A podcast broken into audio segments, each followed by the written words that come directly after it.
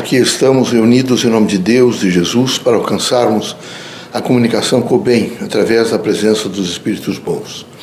Pedimos aos irmãos que nesse momento façam um pouco de reflexão, que meditem sobre temas importantes da vida, que procurem se integrar no bem, sendo intensamente a dimensão e a força e a frequência do amor. Que todos os irmãos sejam muito felizes e que possamos alcançar um bom trabalho, uma boa interação entre todos. Pai, reunidos em vosso nome, pedimos permissão para realizar este trabalho de amor, de desprendimento, de caridade. Que estejamos sempre prontos, em prontidão e absolutamente com cautela para viver a dimensão da nossa fé, numa expressão legítima de materialização do Evangelho de Cristo. Que todos os dias, sob todos os pontos de vista, haja no nosso sentimento, pensamento, nossas palavras e ações, a dimensão do Evangelho.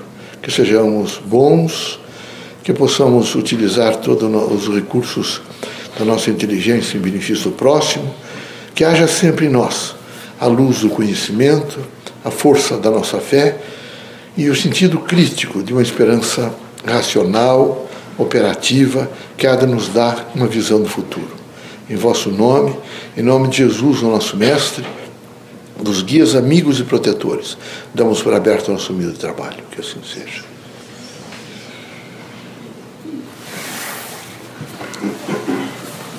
Que a paz e a luz de Jesus baixe até vós. Que as forças que emanam da sabedoria divina do Pai recaiam até o vosso espírito, penetre em vosso coração e brilhe sempre no vosso lar. Leocádio José Correia, boa noite que católicos, protestantes, espíritas e religiosos em geral, o homem, possa realmente alcançar a significação de estar circunstado na Terra. Todos os irmãos possam perceber o grande significado desse cotidiano diversificado, múltiplo, plural, onde os irmãos devem aprender com todos e todos aprendem com os irmãos. Por isso é tão importante a interação, o encontro de almas aqui na Terra é tão importante que os irmãos todos saibam pedir perdão e perdoar as pessoas, que todos são falíveis.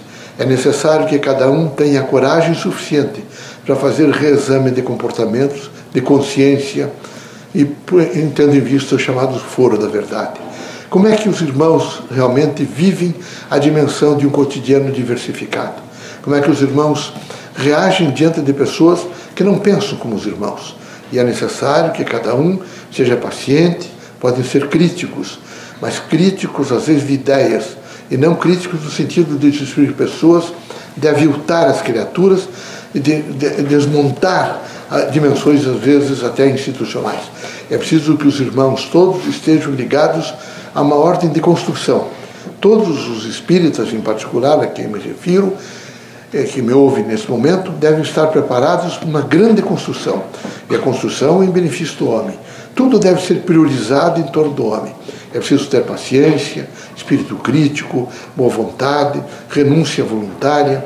É preciso que os irmãos estejam sempre disciplinados pelo trabalho. A terra precisa trabalhar. Quem não trabalha é como se estivesse todos os dias pondo o dedo é, numa campainha para o espaço, para a inteligibilidade que envolve a terra, e estivesse comunicando: olha, eu não tenho mais o que fazer aqui, então eu devo partir. Por isso é preciso que todos estejam nos eitos de trabalho. Aqui é fundamental trabalhar. Sem trabalho não há disciplina pessoal, não há integração e não há consciência do pertencimento a Deus e à humanidade.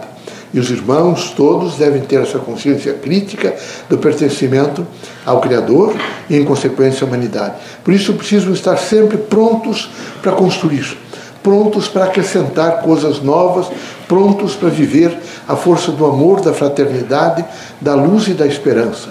Queremos que os irmãos sejam muito fortes, mas forte não é aquele homem que quer ser como um pitbull, como um cachorro forte, como alguns animais nesse momento que tem ainda um instinto muito forte.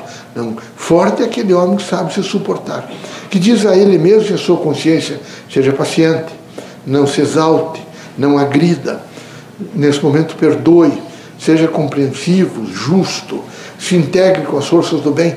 Forte é aquele homem que sabe esperar. Forte é aquele indivíduo que tem o poder da prece. Forte é aquele indivíduo que é a fé. Ele não tem a fé, ele é a fé. Portanto, é preciso que os irmãos todos façam alguns testes diários. Todos os dias, os irmãos nos protocolos diversos da vida são chamados a fazer avaliações de si mesmos. Alguns não o fazem, então estão sempre a errar, sempre, repetindo sempre os mesmos erros. Agressões, se agridem também muito. Eu vejo que alguns dos irmãos ficam muito agredidos porque alguém deixou de cumprimentá-los, ou alguém disse aos irmãos alguma coisa que os irmãos não gostariam de ouvir. É preciso que os irmãos saibam que só poderão, poderá atingir os irmãos aquilo que vier de dentro para fora, e não de fora para dentro. E os irmãos têm uma tendência a perder o equilíbrio em face do que está em, vo, em vosso entorno, do diálogo, às vezes da contrariedade, da contradição, e é preciso saber administrar essas contradições.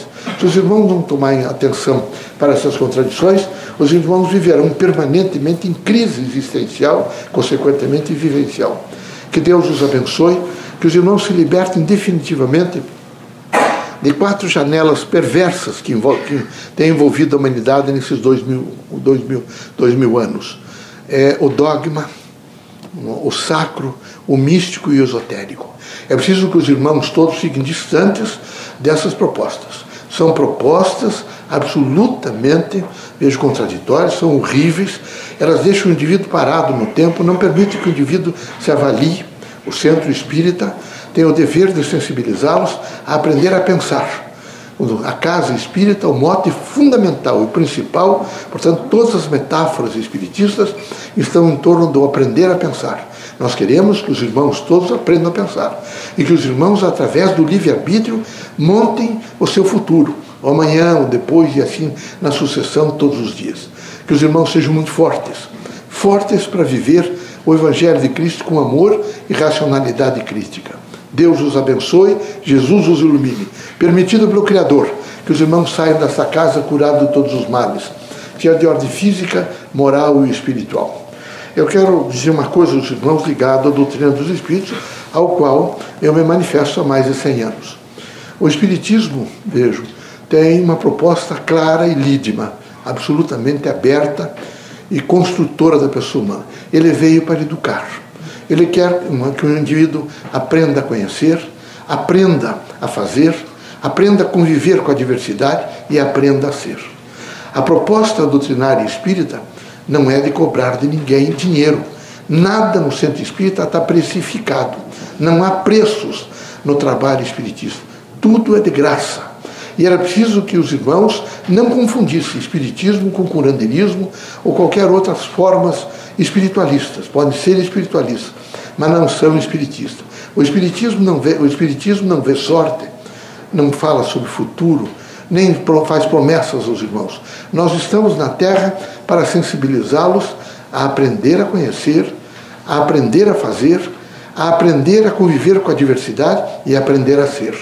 A nossa grande missão é educá-los no sentido construtivo de, através do pensamento livre. Queremos, portanto, que os irmãos entendam que as casas espíritas, de maneira nenhuma, não é, podem ser precificadas. Toda dimensão espiritista tem valor, não tem preço. De maneira nenhuma tem preço. Por isso que os irmãos, frequentadores das casas espíritas, se acautelem para não entrar nesse momento em é, corredores de mentiras, de fraudes é, e de extorsão. Que Deus ilumine os irmãos todos, que Jesus os ampare, que os irmãos sejam muito fortes para viver a força do Evangelho de Cristo na dimensão do amor, da fraternidade e da luz. Deus seja conosco.